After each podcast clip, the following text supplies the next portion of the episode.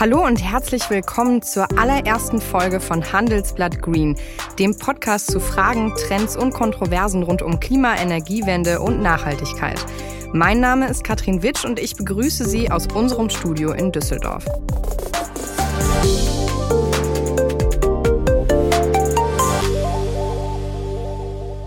Immer mehr Menschen kaufen sich ein Elektroauto. Aber wie umweltfreundlich sind die Stromer wirklich? Wer bezahlt den CO2-Preis und wie kann eine nachhaltige Wirtschaft überhaupt funktionieren? Genau diese Fragen wollen wir mit unserem neuen Podcast Handelsblatt Green beantworten.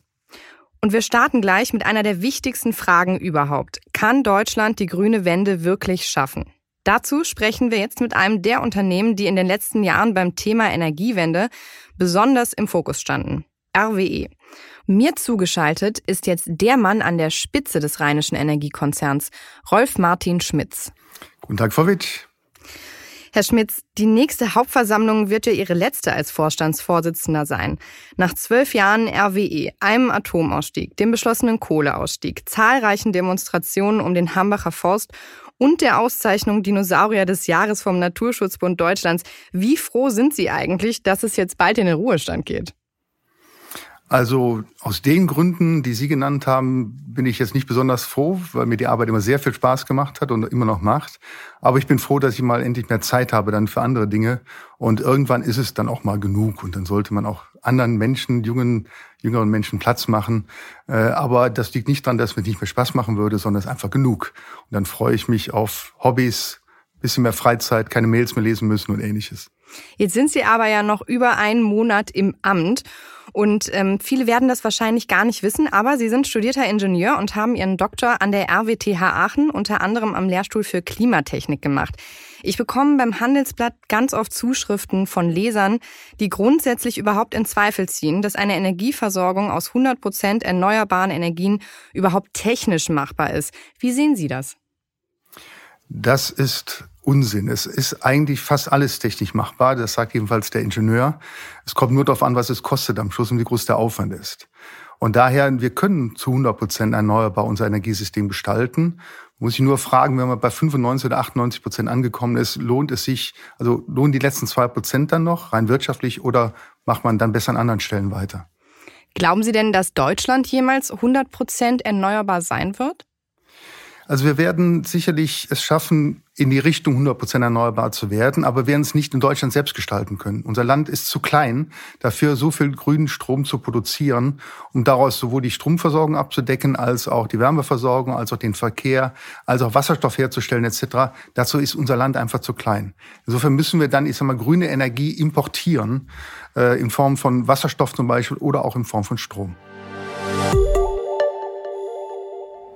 Denken Sie auch manchmal darüber nach, wie wäre es, wenn ich mein Geld nachhaltiger und ökologischer anlegen würde? Würde ich damit eine genauso gute Rendite erzielen? Wenn ja, wie genau stelle ich mein Unternehmen dann nachhaltig auf und worauf muss ich bei der Finanzierung achten? Ich bin Philipp Gistakis und ich bin Chef Anlagestrategie bei der Hypo Vereinsbank. Wenn Sie sich auch genau das fragen, dann gibt es am 15. April ein ganz besonderes Event für Sie, das Hypo Vereinsbank Nachhaltigkeitsforum. Natürlich online und mit umweltengagierten Gästen wie dem Weltumsegler Boris Herrmann und dem Ex-Skirennfahrer Felix Neureuter. Dazu Finanzexperten wie die Energieökonomik Prof. Dr. Claudia Kempfert, dem Vorstandsvorsitzenden der Hypovereinsbank Dr. Michael Diederich und natürlich unseren Spezialisten für Sustainable Finance. Also melden Sie sich gerne an. Das geht mit wenigen Klicks unter hvb.de oder gleich hier in den Show Notes. Wir freuen uns auf Sie. Seien Sie dabei am 15. April.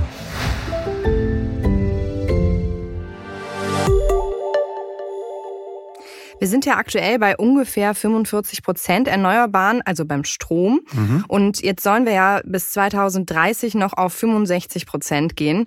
Der Ausbau von Windrädern läuft ja aber im Moment eher schleppend. Das ist nicht ganz unwichtig.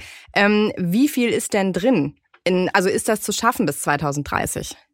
Es ist zu schaffen, man muss aber jetzt sehr schnell dann sein. Man muss die Ziele erhöhen, die Ausbauziele erhöhen. Wir brauchen ein, aus meiner Sicht ein etwas anderes Marktdesign, insbesondere für Offshore-Wind. Da haben wir auch für eingestanden. Das heutige Marktdesign ist nicht investitionsfreundlich. Und äh, das Geld geht dahin, wo eben das Investitionen tätigen auch am meisten Freude bereitet. Ähm, wir haben ein großes Akzeptanzproblem in Deutschland, wenn ich an Onshore denke. Auch da müssen wir mal an einem Strang mehr ziehen. Wir brauchen den Netzausbau. Also es geht alles. Man muss es nur dann auch wollen und nicht eine Kakophonie haben. Äh, wir wollen zwar alle grün werden, aber bitte kein Windrad in meinem Garten und ähnliches. Das hilft nicht weiter. Geht es denn Ihrer Meinung nach in die richtige Richtung, wenn Sie sagen, wir brauchen neues Marktdesign? Sie haben jetzt einige Punkte erwähnt, die noch nicht mal ansatzweise in der Gesetzgebung besprochen werden. Schaffen wir das, da in diese Richtung überhaupt zu kommen noch? Rechtzeitig? Also wir führen ja viele Gespräche und ich selber auch in der Politik. Und ich erkenne auch da eine große Bereitschaft, Dinge jetzt noch schneller anzugehen und noch mehr zu machen. Jetzt haben wir eine Wahl vor uns. Äh, die wird uns in irgendeiner anderen Konstellation möglicherweise eine Regierung bescheren. Und das Wissen ist da, das Wollen ist da, das Umsetzen muss noch kommen. Und da ist die Frage, wie viel kann man jetzt noch vor der Wahl machen und wie viel macht man das dahinter? Wir reden jetzt über das Jahr 2030 und davon 65 Prozent Erneuerbaren beim Strom. Aber letztes Jahr hat das Wuppertaler Institut für Klimaforschung im Auftrag von Fridays for Future eine Machbarkeitsstudie zu der Frage rausgebracht, was nötig ist, um das 1,5 Grad Ziel jetzt noch zu erreichen. Dafür müsste Deutschland bis 2035 schon klimaneutral werden. Für wie realistisch halten Sie das? Das halte ich nicht für realistisch. Das werden wir in dieser Geschwindigkeit nicht schaffen. Warum nicht? Einmal, die Flächenverfügbarkeit ist nicht da. Das heißt, wir müssen viel stärker europäisch denken dann. Es ist ein enormer Innovationsschub notwendig. Und das ist mal so die Diskussion 100 Prozent erneuerbar. Wo es für mich darauf ankommt, ist, dass in den nächsten Jahren und möglichst schnell möglichst viel passiert. Weil alles, was wir jetzt nicht mehr in die Atmosphäre pumpen, wird auch nicht darin gespeichert. Das heißt, wenn am Schluss noch fünf Prozent übrig sind, ist das ziemlich egal. Ja, wenn ich jetzt aber in zehn Jahren sehr viel schaffe, dann ist das sehr wichtig, weil das Reservoir Atmosphäre nur begrenzt ist. Und daher ist es schön, was da aufgeschrieben wurde. Es wird ja damit auch deutlich gemacht, wie schwierig es wird, all dies erreichen zu können, zu wollen. Ich halte wirklich diese 2035er Zahl und dann 100 Prozent klimaneutral für nicht machbar. Viele sagen ja, wir hätten schon deutlich weiter sein können heutzutage. Manche sehen in der Frage ja auch RWE nicht als so ganz unschuldig an. Ich würde mit Ihnen mal gerne kurz in ein Zitat von der Fridays for Future Aktivistin Luisa Neubauer reinhören, an das Sie sich bestimmt noch erinnern. Wer nach 2030 noch ernsthaft plant, Kohle zu verstromen, hat nicht verstanden, in welcher Krise wir sind. Und dass die großen Transformationen längst im Gange sind. Mit oder eben ohne Sie, Herrn Schmitz und RWE. Das wissen Sie. Das weiß die Klimawissenschaft, das weiß die Wirtschaft und das wissen wir.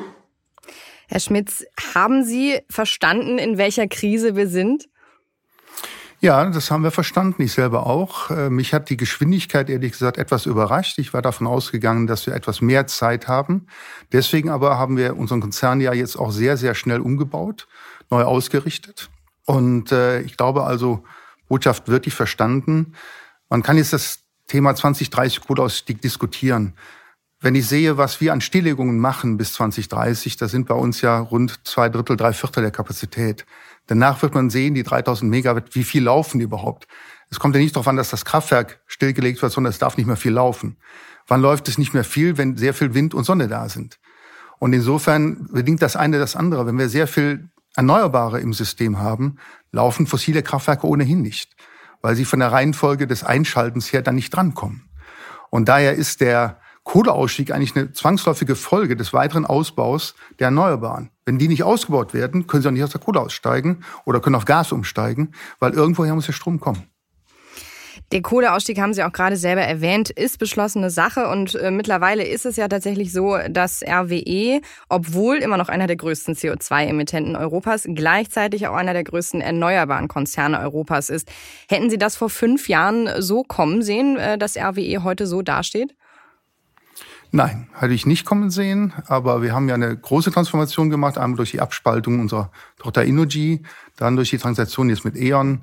Äh, nein, das war jetzt nicht in meiner Planung drin von vornherein, aber es hat sich dann sehr schnell entwickelt, dass man sah, welche Optionen sich auftun und da muss man einfach zuschlagen.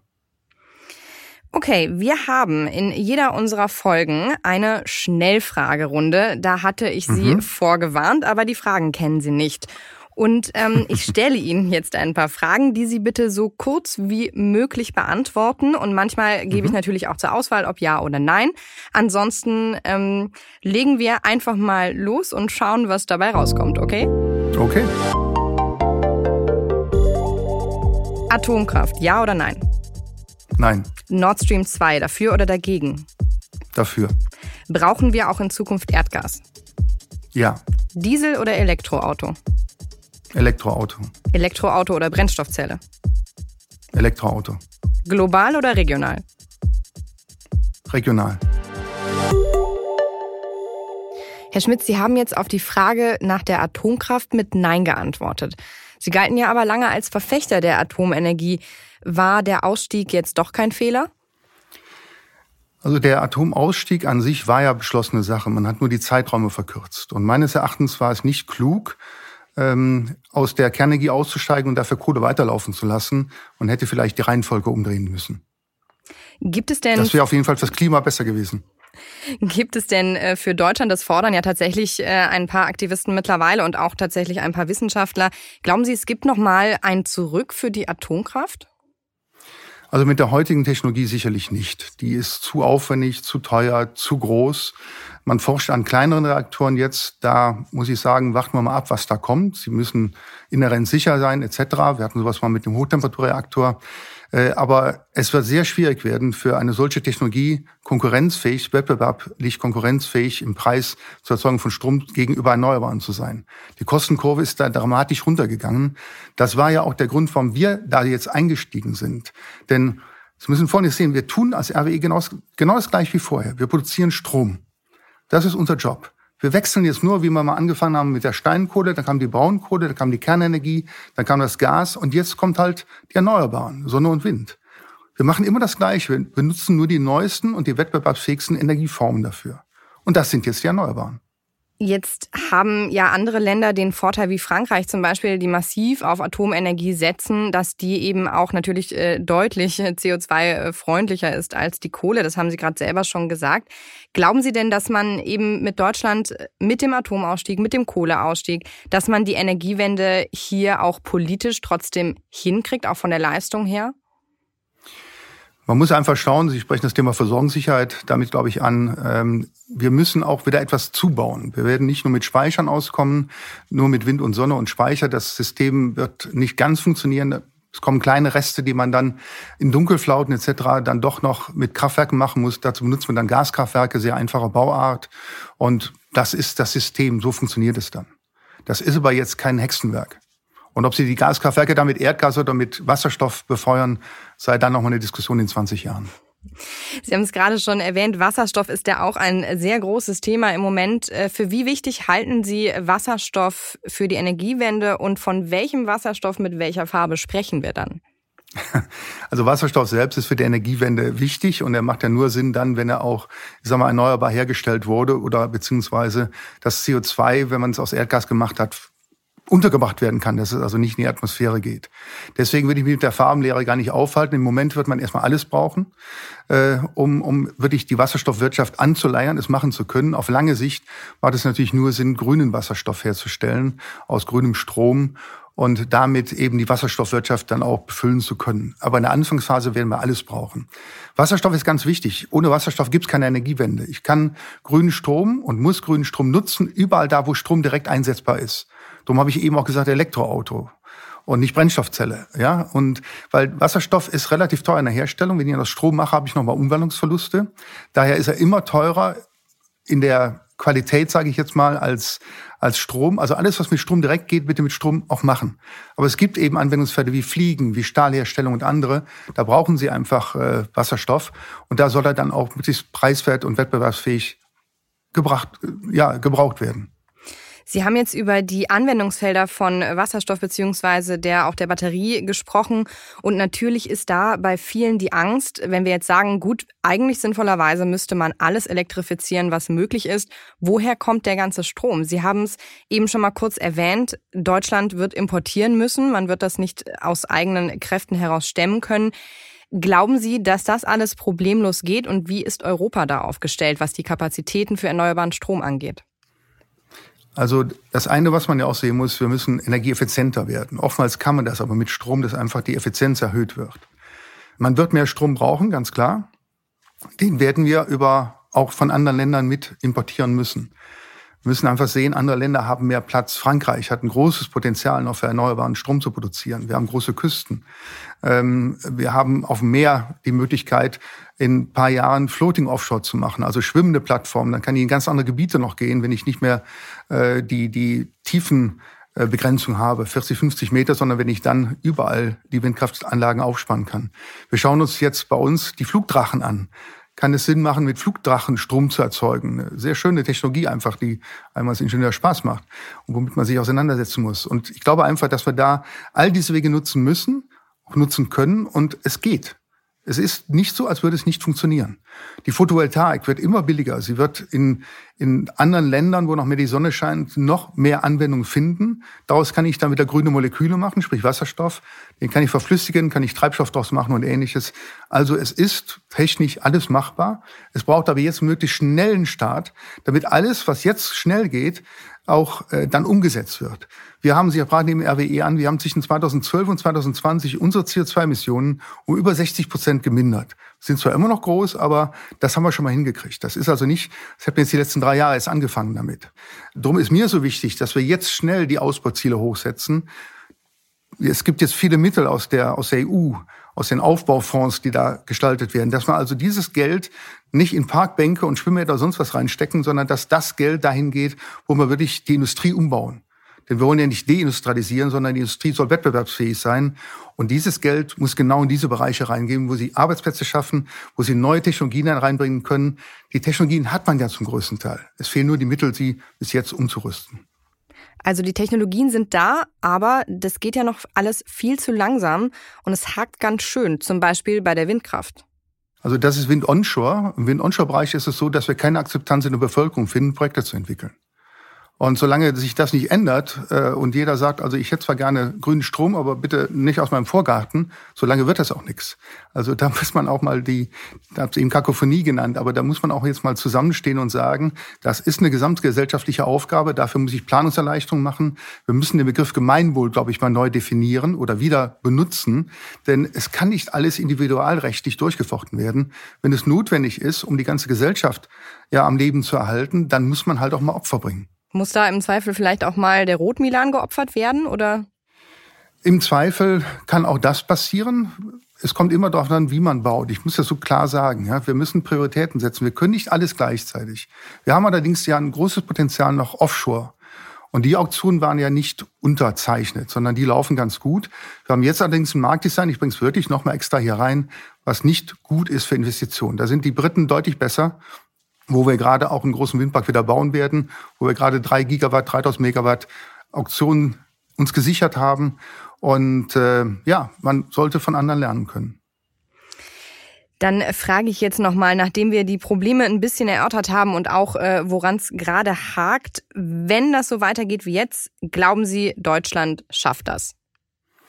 Deutschland wird es schaffen. Also 2050 ist noch ein bisschen lange hin. Wir haben jetzt 2030 die 65 Prozent äh, das ist machbar, ja.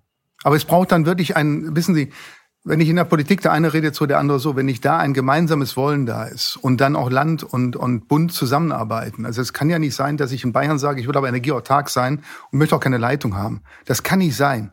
Und ähm, daran scheitert es. Es scheitert nicht daran, dass man das nicht technisch bauen kann. Es scheitert nicht an den Investitionsmitteln. Geld gibt es genug auf der Welt, was Anlage sucht, sondern es scheitert wirklich am Wollen.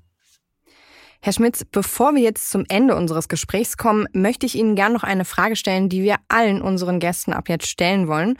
Und zwar, wann hatten Sie das letzte Mal ein richtig schlechtes Gewissen der Umwelt gegenüber? Also in Ihrem persönlichen Alltag? Ich habe ähm, mir jetzt im Lockdown was zu essen bestellt.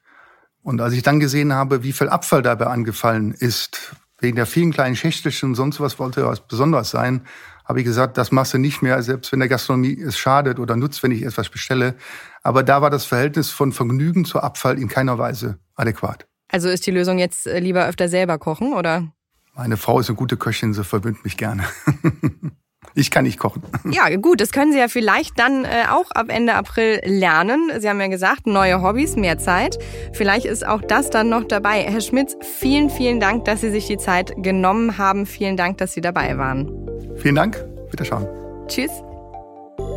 Das war sie, die allererste Folge von Handelsblatt Green. Wenn Sie jetzt Fragen, Themen oder Anregungen für uns haben, dann schreiben Sie uns einfach eine Mail an green@handelsblatt.com und verpassen Sie auf keinen Fall die nächste Folge.